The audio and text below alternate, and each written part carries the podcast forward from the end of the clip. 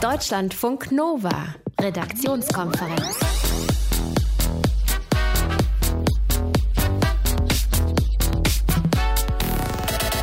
Pillen schlucken, Cremes testen, Reizgase einatmen. Alles kein Ding. Das machen Menschen alles. Gegen Geld, sie spielen Versuchskaninchen.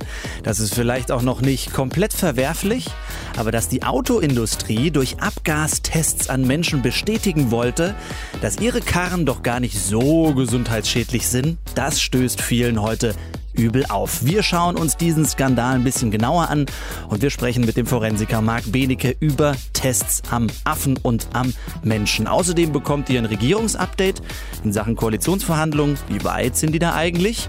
Und eine Erklärung, wie die Bahn 19.000 neue Stellen besetzen möchte. Mit im Studio heute Abend Pascal Fischer. Hallo. Schön, dass du dabei bist. Mein Name ist Thilo Jahn. Schönen guten Abend. Deutschlandfunk Nova. Die Deutsche Bahn braucht Personal. Mehr Züge, mehr Fahrgäste, hohe Investitionen ins Bahnnetz. Das packt man dann nicht mehr mit den rund 200.000 Mitarbeitern in Deutschland. Und deshalb hat der neue Personalvorstand Martin Seiler gesagt, wir brauchen dieses Jahr 19.000 neue Beschäftigte.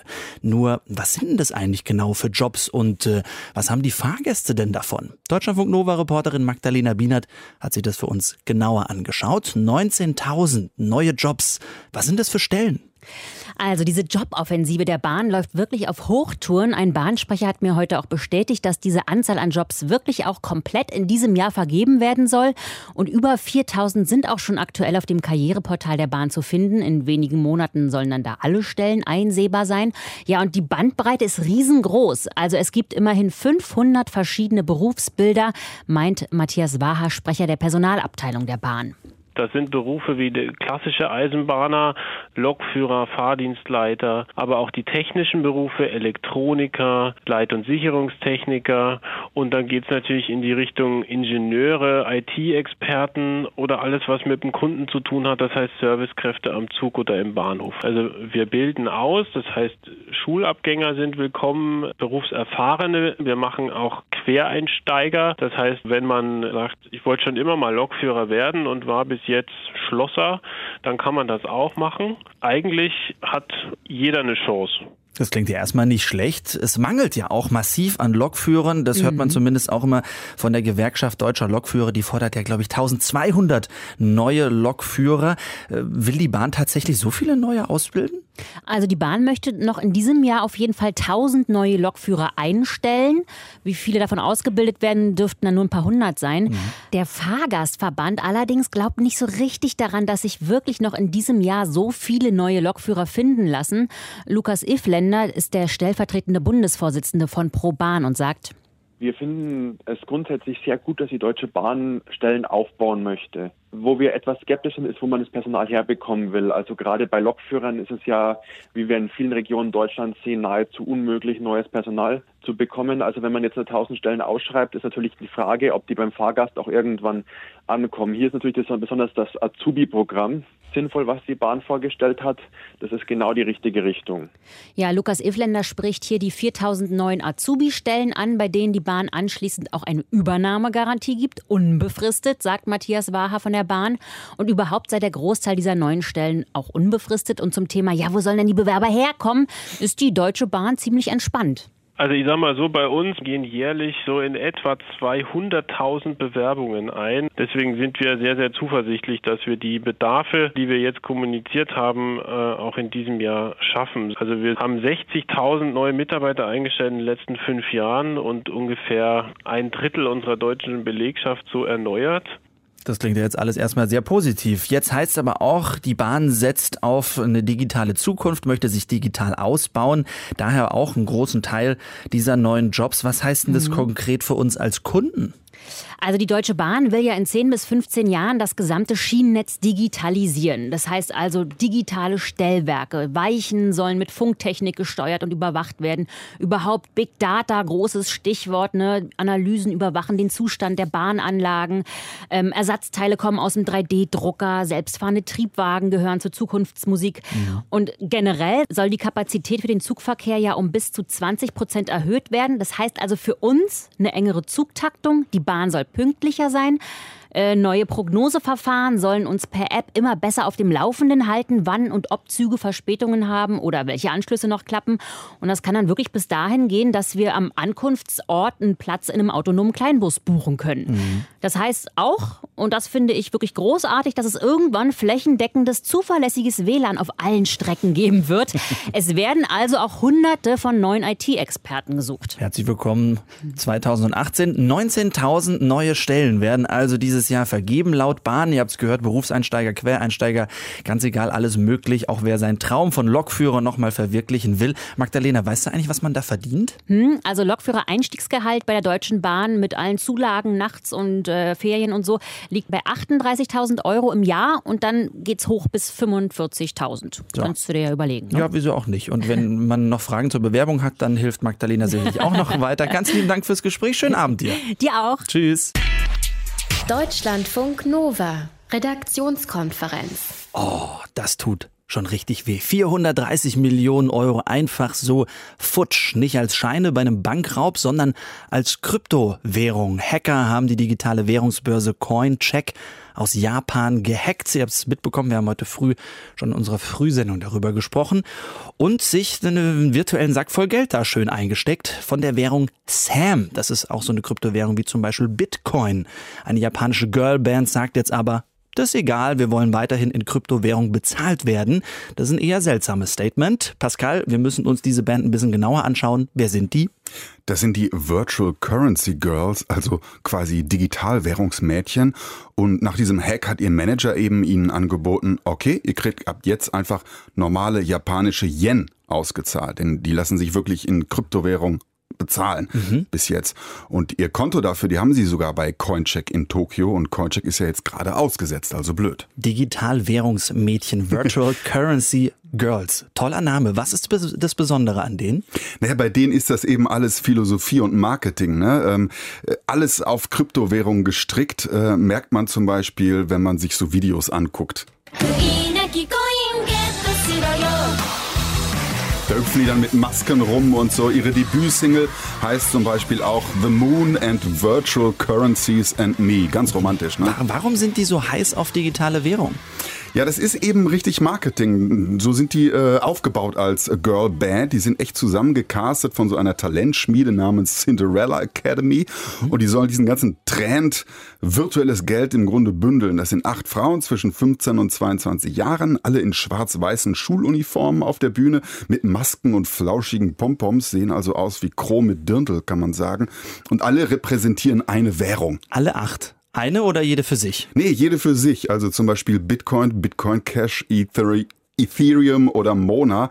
Und bei einem Auftritt, da gab es dann auch gleich einen Kampf zwischen Bitcoin und Bitcoin Cash, wer von beiden die Zukunft ist.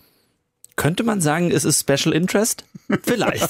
Aber es ist auf jeden Fall spannend. Die Virtual Currency Girls fliehen nicht aus äh, Digitalwährung trotz des großen Kryptodiebstahls in Japan.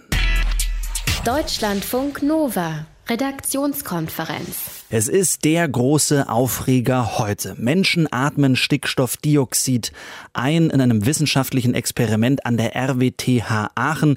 In einem anderen Experiment in den USA mussten Affen wohl Abgase einatmen. Das alles, um wissenschaftlich zu beweisen, dass die Abgase, die bei Dieselfahrzeugen von VW, Daimler und BMW, dass die Abgase gar nicht so gesundheitsschädlich sind. Zumindest ähm, haben die Autobauer diese Tests wohl in Auftrag gegeben. Die Stuttgarter und die Süddeutsche Zeitung haben als erstes darüber berichtet und wir klären an dieser Stelle auf mit Nadine Lindner aus unserem Hauptstadtstudio. Nadine, haben diese Tests tatsächlich stattgefunden? Ja, also wenn wir jetzt mal nach Aachen schauen, wo diese Testreihen mit menschlichen Probanden stattgefunden haben.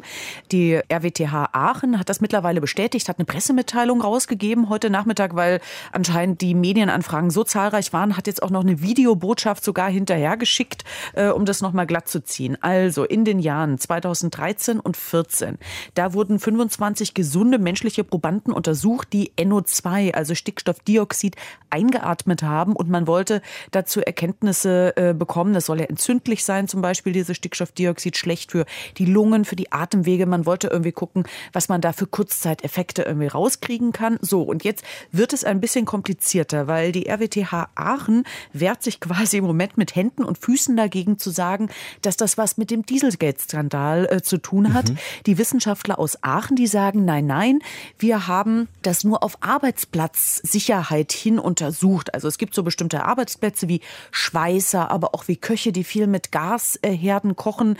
Da gibt es bestimmte Grenzwerte, die müssen eingehalten werden. Und darum ist es gegangen. Und die begründen das so, na ja, wir haben nur mit diesen Stickstoffdioxiden gearbeitet, in Reinform quasi, und jetzt nicht mit Dieselabgasen, wo halt noch andere chemische Verbindungen drin sind. Also sagen, hat nichts äh, miteinander mhm. zu tun, überhaupt nicht. Mhm. Da ist die große Frage eben auch, wie glaubwürdig ist es natürlich, ähm, was von dort kommt. Die RWTH Aachen hat das also ausgeführt. Wer steckt generell dahinter? Ja, also wenn wir jetzt auf diesen Affentest noch mal kurz mhm. zurückgucken, der uns ja über das Wochenende schon äh, beschäftigt hat, da war es vor allen Dingen Volkswagen, die das in den USA durchgeführt haben. Da mussten dann Affen in so einem luftdichten Raum vier Stunden lang die Dieselabgase von so einem VW Beetle einatmen. Da war das nur VW. So, und in Aachen, da ist der Auftraggeber die sogenannte EOGT. Kürzel habe ich vorher auch noch nie gehört. Das ist die Europäische Forschungsvereinigung für Umwelt und Gesundheit im Transport. So, und dahinter stehen unter anderem VW Daimler und BMW als Förderer und die ist mittlerweile aufgelöst. So, die RWTH Aachen sagt auch hier, nein, äh, wir haben zwar Geld von dieser EOGT bekommen, aber wir waren völlig unabhängig im Studiendesign und in der Durchführung dieser Testreihe. Ähm, da steht jetzt im Moment so ein bisschen, naja, Aussage gegen Aussage. Ich habe so das Gefühl, da sind auch einige Fragen wirklich noch offen zur Unabhängigkeit, aber dann halt auch zu dieser Zielrichtung der Studie. Haben denn diese Tests wissenschaftlich belastbare Ergebnisse gebracht? Jein. Ähm, ich hatte ja eben schon angedeutet, dass es um so eine Kurzzeitbelastung ging. Also mhm. das heißt, diese Probanden wurden drei Stunden, heißt es jetzt, äh, diesen NO2-Gasen ausgesetzt in verschiedener Konzentration. Und da hat man keine Auswirkungen feststellen können. Allerdings, äh, wenn man sich mit der Thematik beschäftigt, auch Bundesumweltamt zum Beispiel sagt das auch, es geht bei NO2 immer um so Langzeiteffekte. Also das heißt, Leute, die lange an einer stark befahrenen Straße zum Beispiel wohnen und das jahrelang einatmen und ähm, dass halt nicht gesunde Menschen haben damit nicht so ein Riesenproblem, aber zum Beispiel Kinder oder halt Asthmatiker, Allergiker, ältere Menschen, erkrankte Menschen, also das heißt alle, wo die Lunge oder auch die Atemwege eh schon angeschlagen sind, die können dann wirklich Probleme mit diesen entzündlichen Stoffen bekommen. Und das hat man in Aachen halt dann nicht untersucht. Und zum Beispiel von den Grünen gibt es jetzt halt auch Leute, wie zum Beispiel Oliver Krischer, die sagen, naja, das ist alles so ein bisschen manipulativ und die Autoindustrie will jetzt eigentlich mit diesem Gutachten so Zweifel säen mhm. an der Schädlichkeit von NO2 und so ein bisschen, naja, auch manipulativ unterwegs sein. Jetzt hast du die Grünen gerade schon erwähnt. Welche Reaktionen gibt es sonst noch bislang auf diese Affen- und Menschenexperimente? Ja, eine ganze Menge. Also es war gleich das erste Thema hier in Berlin in der Regierungspressekonferenz. Äh, Steffen Seibert, der Sprecher von Angela Merkel, hat sich quasi ungefragt dazu geäußert und äh, da muss die Latte schon relativ hoch sein, bis das kommt. Er hat gesagt, das ist äh, ethisch und in keiner Weise zu rechtfertigen, hat im Namen der Kanzlerin gesprochen und auch das Verkehrsministerium, was sonst sehr schweigsam ist bei so Dieselgate-Sachen, hat sich proaktiv geäußert, hat gesagt, man will jetzt eine Stellungnahme von den Autokonzernen verlangen und auch aus dem Aufsichtsrat von VW. Das betrifft jetzt ein bisschen mehr diese Affengeschichte, da gibt es Druck. Ähm, der Aufsichtsrat verlangt jetzt, dass der Vorstand aufklären soll, wer denn wann was bei den Tests entschieden hat. Wie sieht es bei den Autobauern aus? Rudern die auch schon zurück? Also was man jetzt hat, das ist schon mal eine Reaktion von Daimler. Äh, da ist ein Zitat, die haben eine Pressemitteilung veröffentlicht und ein Zitat ist, dass sie sagen, wir sind über das Ausmaß der Studien und deren Durchführung erschüttert und wir verurteilen die Versuche auf das Schärfste.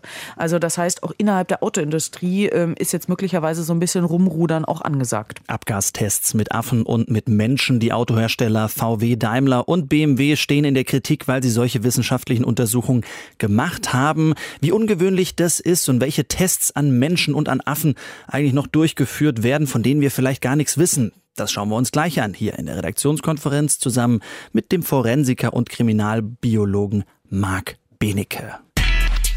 Deutschlandfunk Nova Redaktionskonferenz. Um zu beweisen, wie sauber ihre Dieselautos sind, hat ein von äh, der deutschen Autoindustrie finanziertes Lobbyinstitut Abgastests mit Affen und Menschen durchführen lassen. Wir haben gerade von unserer Korrespondentin aus Berlin gehört, dass sich die RWTH Aachen davon distanziert, sagt, die Tests, die dort gemacht wurden, die waren eigentlich schon bevor es die Dieselaffäre gab. Und Nadine Lindner hat uns auch erklärt, dass die wissenschaftlichen Ergebnisse wohl eher gering aussagekräftig waren. Trotzdem Tests an Affen oder an Menschen, da schütteln wir erstmal mit dem Kopf. Ich habe darüber mit Marc Benige, dem Kriminalbiologen und Forensiker, gesprochen. Ich wollte von ihm wissen, wie häufig denn Menschenversuche heute noch vorkommen. Ja, die sind durchaus ganz schön häufig, weil in der Deklaration von Helsinki der World Medical Association wird vorgeschrieben in Punkt 5 in den Grundprinzipien, wenn es medizinischen Fortschritt geben muss, dann muss er ultimately must include studies involving human subjects. Also muss unbedingt am Ende mit menschlichen Subjekten durchgeführt werden. Und der Grund dafür ist, dass die Tierversuche, die ja massenhaft durchgeführt werden, in Deutschland sterben ja drei Millionen Versuchstiere pro Jahr und in ganz Europa zwölf Millionen Versuchstiere. Also alle elf Sekunden in einem deutschen deutschen Labor stirbt ein Tier. Ähm, die, man weiß halt, dass die nicht übertragbar sind auf Menschen. Also 95 Prozent der in Tierversuchen get erfolgreich getesteten Medikamente funktionieren bei Menschen nicht und werden dann nicht zugelassen. Deswegen muss man es bei Menschen machen. Sind es denn hauptsächlich Medikamententests oder in welchen Bereichen werden denn diese Menschentests noch durchgeführt? Ja, also zumindest, wenn wir in dem Bereich äh, davon reden, wie, was jetzt Diesel äh, bewirken würde und dergleichen, dann reden wir auf jeden Fall vom medizinischen Bereich. Da geht es halt um Lungenbelastung, um Immunsystemveränderungen, aber auch möglicherweise einfach nur um Unwohlsein oder andere ähm, Auffälligkeiten, die man natürlich in solchen Tests, wie sie jetzt hier an den Affen und vielleicht auch an Menschen durchgeführt worden sind und wären bei Menschen, natürlich total ohne jede Aussagekraft sind. Denn jeder Mensch und jedes Tier äh, ist natürlich total anders und man muss das über sehr lange Zeit verfolgen, sehr genau alle möglichen ähm, Daten aus dem Blut rausziehen und insofern ähm, bringt das eigentlich sowieso mhm. nichts. Wir haben öfter mal auch schon darüber berichtet, dass das dann schief läuft. Das waren, glaube ich, ich, aber in erster Linie Medikamententests. Ich glaube, aus Frankreich gab es da auch mal so einen Test.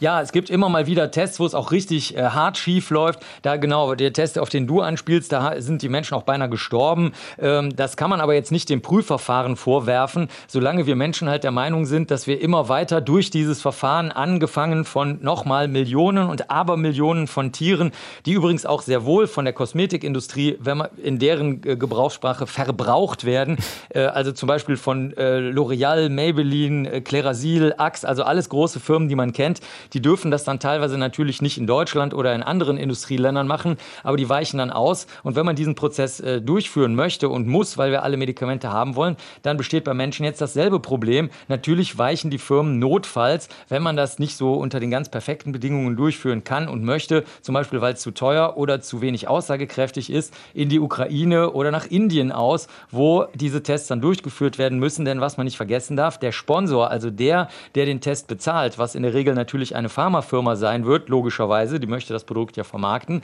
ähm, die muss die gesamte Durchführung äh, dokumentieren, leiten, anmelden und alles machen. Also es ist so, die, die sind selbst dafür verantwortlich und natürlich äh, regelt sich das nach den Regeln der Wirtschaft mhm. und der Ökonomie. Aber in erster Linie sind es bei, zumindest wenn wir auf die Tiere schauen, die Affen, die daherhalten müssen? Nein, auf gar keinen Fall. Also es gibt einen schönen Test von der, ähm, von der Organisation der Befürworter von Tierversuchen, insbesondere auf, auch Affenversuchen. Und die erste Frage dort lautet, schätzen Sie mal, wie viel Prozent äh, Affen überhaupt sozusagen äh, verwendet werden in Tierversuchen. Mhm. Ähm, und da wird, wird gefragt, über 90 Prozent, 45 Prozent oder 0,1 Prozent. Und es sind tatsächlich nur 0,1 Prozent Affen und auch keine Menschenaffen.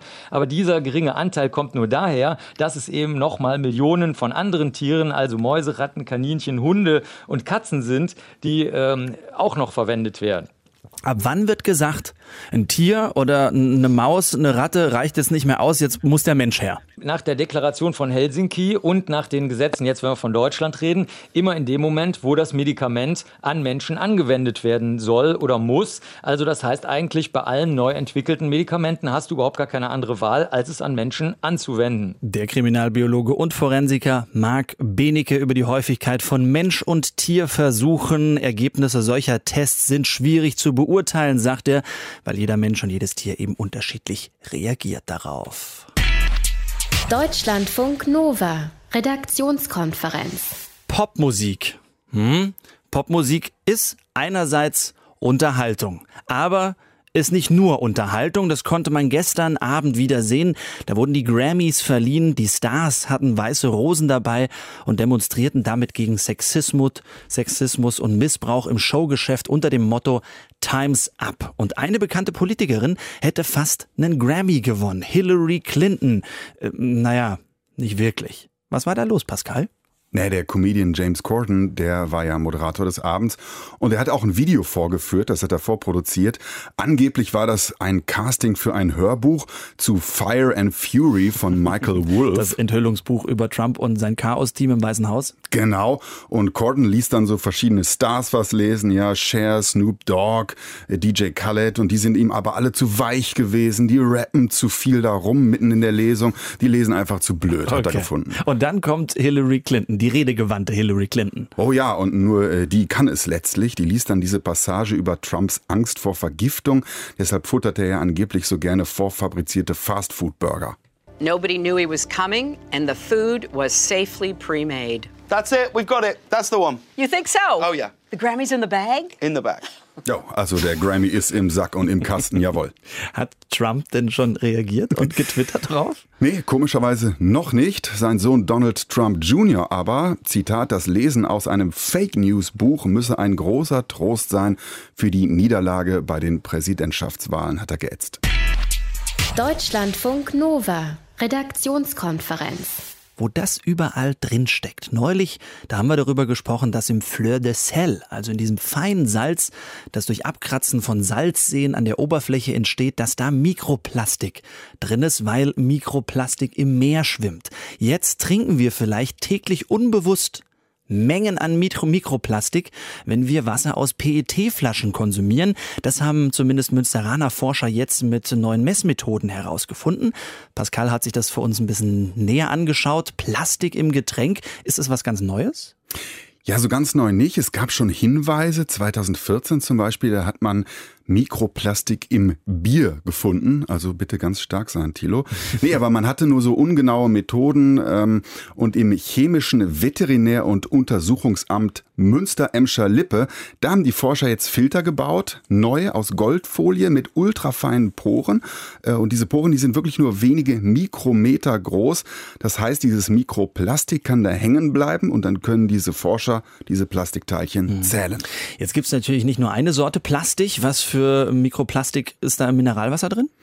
Naja, ähm, auch eben das, woraus diese Flaschen sind. Das ist PET, also Polyethylenterephthalat. Das sagt Darena Schimanski, die ist Doktorandin dort in diesem Untersuchungsamt in der Stabsstelle Mikroplastik. Wir haben in den PET-Flaschen, in den Mehrwegflaschen haben wir hauptsächlich auch PET-Partikel gefunden und Polypropylen-Partikel und die Flasche besteht natürlich aus PET und der Deckel dieser Flaschen besteht aus Polypropylen, sodass wir schon starke Hinweise darauf haben, dass es aus der Flasche kommt. Im Durchschnitt waren es 120 Partikel pro Liter. Die höchste Probe hatte sogar 200 Partikel pro Liter. Und das war wirklich so, in jedem der untersuchten Mineralwasser war etwas zu finden. Egal ob Einwegflasche, mhm. Mehrwegflasche oder auch Getränkekarton, das waren immerhin 38 Sorten. Wie kommt es genau in das Mineralwasser da rein? Ja, das wissen die Forscher noch nicht. Es gibt äh, nur Vermutungen. Äh, diese Stoffe sind ja aus dem, aus woraus die Flasche und auch der Verschluss sind. Okay, vielleicht ist es jetzt insgesamt so, dass Kohlendioxid in so einem Mineralwasser, äh, das greift die Plastikflasche mhm. überall an und setzt dann was frei. Dagegen spricht natürlich selbst in stillem Wasser war Mikroplastik drin. Mhm. Vielleicht ist es auch so, wir beschädigen irgendwie den Verschluss beim Öffnen, dann kommt da sowas raus oder vielleicht verunreinigt man das Wasser auch beim Produktionsprozess irgendwo. Vielleicht dürfen wir die Flasche auch einfach nicht mehr schütteln. Vielleicht ist, tut das, ja. vielleicht ist es dann auch Wer irgendwie weiß. besser. Jetzt hast du vorhin gesagt, Mikroplastik hatte man auch schon mal im Bier nachgewiesen. Wäre auch denkbar, dass das schon vielleicht im Grundwasser ist? Ja, man könnte erstmal meinen, es gibt ja all diese Horrormeldungen mittlerweile. Mikroplastik wird im Meer, in Seen, sogar in der Luft nachgewiesen. Ähm, aber gerade das Mineralwasser ja, das durchläuft ja Filter und sozusagen sind das natürliche und menschengemachte Filter. Das Grundwasser muss natürlich die ganzen Sedimentschichten erst, bis es zum Grundwasser gelangt, durchdringen. Und das Rohwasser, das zur Trinkwassergewinnung benutzt wird, davon gehe ich aus, dass das sauber ist. Das wird ja noch aufgearbeitet. Ja, aber auch da, ähm, streng genommen, müsste man das nochmal genau erforschen. Also du weißt, ich bin Hypochonder. äh, möglich, dass Mikroplastik auch im Leitungswasser drin ist? Auch das weiß man noch nicht genau, sagt Darena Schimanski. In Leitungswasser ist jetzt wiederum viel Calcium, Magnesium und Carbonat drin. Und bei dieser Methode, die die jetzt eingesetzt haben, da ist das ziemlich ja, unvorteilhaft. Das verstopft nämlich diese feinen Filter der Münsteraner. Das heißt, äh, mit diesen Filtern, die die eingesetzt haben, lässt sich da nicht so richtig was sagen. Dieses Mikroplastik, wie gefährlich ist es? Ja, es gibt ja Studien, die zeigen, ne, aus, von den Meeresbiologen, diese Kleinstorganismen im Meer, äh, denen werden wirklich die Sinne getrübt durch dieses Mikroplastik in ihrem Körper. Aber beim Menschen, ja, das ist unklar. Plastik gibt es seit 50 Jahren, um da wirklich langzeitstudienmäßig was sagen zu können. Dazu ist es noch zu früh. Giftig, ja, nein? Nein, sagt Darena Schimanski, aber es könnte sich natürlich anreichern im Körper alles. Was denkbar wäre, ist, dass man das Ganze wie einen Fremdkörper betrachten muss. Es würden Granulome gebildet. Die Abwehrreaktionen des Körpers mit Entzündung sind da nicht auszuschließen. Aber das ist sehr schwierig einzuschätzen, weil, wie gesagt, noch keine Studien vorliegen. Also wahrscheinlich keine akute Gefahr, sonst wären wir ja schon alle umgefallen. Die haben in Münster eben erstmal gezeigt, dass Mikroplastik im Mineralwasser ist. Andere müssen dann nochmal über die Schädlichkeit forschen. Ja, da steckt Mikroplastik drin in unserem Mineralwasser, das wir aus PET-Flaschen trinken. Das haben zumindest die Münsteraner Forscher mit neuen Messmethoden herausgefunden. Pascal hat sich das für uns ein bisschen näher angeschaut. Richtig beruhigend war es nicht. Deutschlandfunk Nova. Redaktionskonferenz. Ja, wir suchen schon lange nach einer neuen Regierung. Aber zumindest wäre das hier ein richtiger Rekord. Sonntag soll nämlich alles durch sein. Es wäre dieser Rekord. Seit der Wiedervereinigung hat das bisher noch keine Koalition geschafft. Aber die Spitzen von CDU, CSU und SPD, die haben diesen ambitionierten Plan. Gestern gingen die Koalitionsverhandlungen los und heute weiter. Und in einem der Streitpunkte, nämlich beim Familiennachzug für Flüchtlinge, äh, da gab sich heute früh im Deutschlandfunk Malu Dreyer, SPD-Ministerpräsidentin in Rheinland-Pfalz, ganz optimistisch.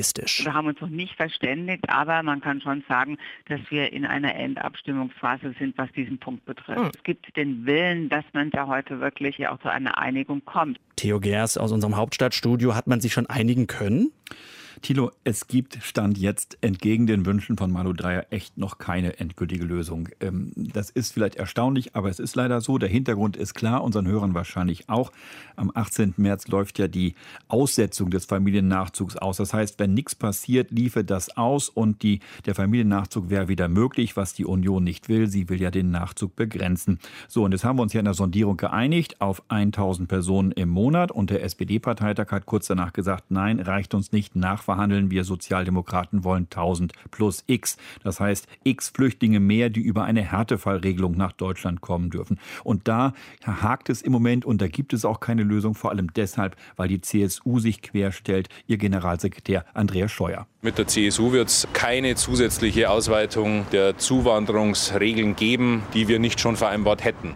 So, und daraus haben heute Nachmittag offenbar einige missverständlich abgeleitet, Thilo, dass die Lösung so aussehen könnte. 1000 im Monat macht 12.000 Härtefälle im Jahr, Mhm. plus eben die Härtefallregelung, aber dem ist noch nicht so. Mhm, Jetzt hast du gerade schon eben erwähnt, dass es auf dem Parteitag der SPD da viel Kritik daran gab, wie dieser Familiennachzug eben in den Sondierungen ausgehandelt wurde. Jetzt gibt es noch immer kein Ergebnis. Halten die SPD-Mitglieder da den Ball flach?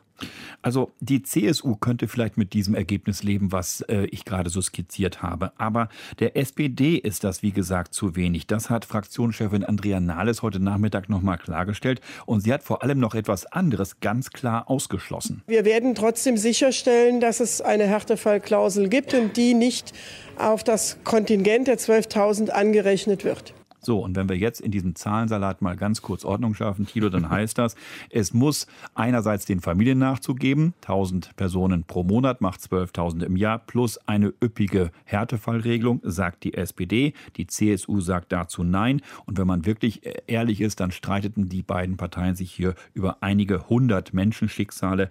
Aber der Streit geht tief, er geht ins Grundsätzliche und über all dem darf man nicht vergessen, die SPD hat natürlich ein Druckmittel in der Hand, den Mitgliederentscheid. Mhm. Falls es nach außen gedrungen sein sollte heute, in welchen anderen Punkten war man sich denn grün oder hatte sich auch in der Wolle?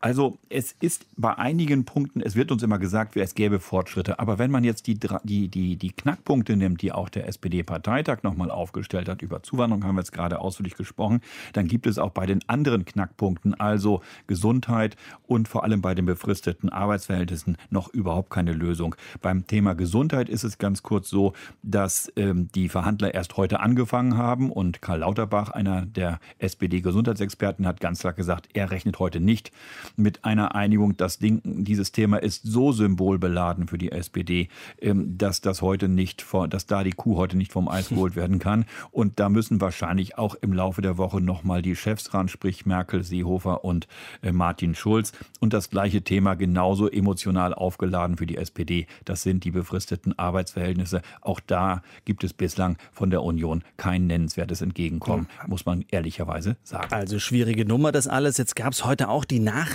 alle neuen SPD-Mitglieder dürfen abstimmen, die bis zum 6. Februar um 18 Uhr aufgenommen worden sind in eine Partei. Hat das irgendjemand beeinflusst, nervös gemacht? Also nervös gemacht nach außen hin zumindest nicht. Ähm, ähm, Lars Klingbeil, der SPD-Generalsekretär, hat sich heute sogar betont gelassen gegeben, hat sogar die neuen Mitglieder ausdrücklich begrüßt und hat gesagt, jeder sei willkommen, der sich politisch engagieren wolle. Und er hat auch nochmal klargestellt, dass es da diesen, diesen Stichtag zwar geben wird, der liegt am 6. Februar, das ist nächste Woche Dienstag, aber äh, wer bis zum 5. eingetreten ist und auch das Plazit, sprich das grüne Licht von seinem dann zuständigen SPD-Ortsverein bekommen hat und der damit dann am 6. Februar in der Elektron, im elektronischen Mitgliederverzeichnis der SPD drinsteht mit Name, Adresse und, und, und, der darf auch dann über den Koalitionsvertrag mit abstimmen als Neumitglied. Und ähm, um die Gefahr so ein bisschen klein zu reden, dass da möglicherweise Leute jetzt nur für ganz kurze Zeit in die SPD eintreten, so wie die Jusos das teilweise beworben haben und die dann hinterher wieder schnell austreten, ähm, nachdem sie den Koalitionsvertrag möglicherweise gekippt haben, ähm, da sagt Lars Klingmer ganz cool. Also wir haben das 2013 auch erlebt, eine Beitrittswelle, als die Mitglieder über den damaligen Koalitionsvertrag abstimmen konnten. Und von denen, die damals eingetreten sind, waren nach einem Jahr immer noch 90 Prozent dabei. Also für die SPD unterm Strich lohnt sich das also mitgliedermäßig. Hm. Die Koalitionsverhandlungen zwischen SPD und Union, sie haben gestern angefangen. Es wird die Woche des Verhandelns und es knirscht und kneistert ordentlich. Heute Abend treffen sich die, gibt es ein Treffen der Spitzengruppe. 15 Politiker sitzen da nochmal zusammen. Informationen dazu waren das von Theo Gers aus unserem Hauptstadtstudio. Deutschlandfunk Nova. Redaktionskonferenz. Peter Neuhaus aus unserer Wissensnachrichtenredaktion hatte heute eine Anmerkung zum Ohrschmuck von Pascal und Mia. Deutschlandfunk Nova. Wissensnachrichten. Deine roten Ohrringe gefallen dir nicht mehr? Dann mach doch einfach blaue draus. Bis jetzt ist das gar nicht so einfach. Forscher des MIT haben aber eine Möglichkeit vorgestellt, wie man die Farbe von 3D-Ausdrucken auch im Nachhinein noch schnell ändern können soll. Und zwar immer wieder, ganz nach Belieben. Der Trick ist die Mischung der Tinte. Sie enthält neben normalem Farbstoff auch photochrome Farbstoffe, die ändern ihre Farbe unter UV-Licht. Wie die Forscher berichten, schaltet das UV-Licht die gewünschte Farbe quasi an, sichtbares Licht unerwünschte Farben ab. Bis jetzt haben die Forscher das nur mit Plastikteilen aus dem 3D-Drucker ausprobiert. Sie glauben aber, dass das System auch mit anderen Materialien funktioniert, zum Beispiel Textilien. So ließen sich Outfits schnell ändern, ohne etwas wegwerfen zu müssen. Im Moment heißt schnell noch etwa 20 Minuten. Die Forscher meinen aber, dass sie ihr System noch so verbessern können, dass sich die Farbe sofort ändert. Darüber, was mit Online-Konten wie zum Beispiel einem Facebook-Account passiert, wenn der Nutzer stirbt, wird schon länger gestritten. Die Justizminister von Hessen und Bayern haben jetzt in der Bild-Zeitung gefordert, dass solche Konten vererbt werden können. Die hessische Justizministerin Eva Kühne-Hörmann kritisiert, dass Erben keinen Zugriff auf die Daten haben. Sie fordert, dass besonders Anbieter von Speicherplätzen klare Vorgaben bekommen. Sie sollten Zugang zu Online-Tagebüchern, Kinderfotos oder Bankunterlagen ermöglichen. Zuletzt hatte Facebook vor Gericht Recht bekommen. Das Unternehmen hatte erbberechtigten Angehörigen den Zugang zu den Konten verstorbener Nutzer verweigert. Facebook begründete das unter anderem mit dem Fernmeldegeheimnis. Außerdem sollten Personen geschützt werden, die mit den Verstorbenen kommuniziert haben. Was geht im Gehirn vor sich kurz vor einem Bungee-Sprung? Das konnten Forscher der Uni Tübingen zum ersten Mal in einer echten Extremsituation untersuchen. Dabei ging es um eine bestimmte elektrische Spannungsverschiebung im Gehirn, das sogenannte Bereitschaftspotenzial. Es zeigt an, dass jemand eine Handlung freiwillig ausführen wird, noch bevor das dem Handelnden selbst bewusst ist. Bisher war es nur unter strengen Laborbedingungen möglich, das Bereitschaftspotenzial zu messen. Für Messungen im wahren Leben waren die Spannungsverschiebungen zu gering. Inzwischen ist die Technik aber weit genug. Den Neurowissenschaftlern gelang es, bei zwei Bungee-Springern das Bereitschaftspotenzial ohne Zweifel nachzuweisen. Ihre Hirnströme wurden vor Sprüngen von der fast 200 Meter hohen Europabrücke bei Innsbruck aufgezeichnet. Das Ergebnis, das Bereitschaftspotenzial war sehr stark ausgeprägt. Die Springer mussten sich also nicht wirklich überwinden. Deutschlandfunk Nova. US-Rapper Jay-Z und US-Präsident Donald Trump, die haben gerade Streit. Jay-Z hatte Trump nämlich in einem Interview bei CNN einen mutierten Superkäfer genannt. Right, because you don't take care of the problem. You don't take the trash out. You just keep spraying then you create a superbug, and then now we have Donald Trump, the superbug. Man versucht etwas gegen lästige Käfer im Müll zu tun, besprüht sie dann mit einem Anti-Käfer-Spray, versucht das Problem so zu lösen, macht sie aber dadurch noch größer und nur, nur noch größer. Jay-Z regt sich zum Beispiel auf, dass Donald Trump nichts für die afroamerikanische Bevölkerung tut.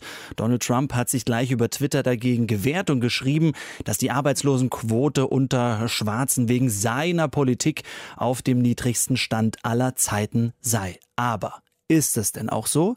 Wir machen den Reality-Check an dieser Stelle mit unserem Korrespondenten in den USA in Washington, Thilo Kössler. Schönen guten Abend, Thilo. Hi, Thilo, schönen guten Abend. Schauen wir mal auf die Arbeitslosenzahlen generell. Wo stehen die USA da im Vergleich mit anderen Industrieländern? Die Arbeitslosigkeit liegt jetzt bei 4,1 Prozent in den Vereinigten Staaten. Das ist nach Definition der Notenbank Fed praktisch Vollbeschäftigung. Und sie ist tatsächlich seit Donald Trumps Amtsantritt von 4,8 auf 4,1 Prozent gesunken. Aber das kann noch nicht das Verdienst Donald Trump sein. Im ersten Jahr ist es praktisch unmöglich für einen Präsidenten, das Ruder komplett herumzureißen. Das hat auch die New York Times heute noch einmal in einem Kommentar geschrieben. Deshalb muss man auf den längerfristigen Trend gucken. Und da muss man einfach sagen, Donald Trump profitiert von der Politik seines Amtsvorgängers Barack Obama. Schon während der Amtszeit Obamas sind neue Arbeitsplätze entstanden, 2,2 Millionen im Jahr 2016, 2014 waren es sogar 3 Millionen.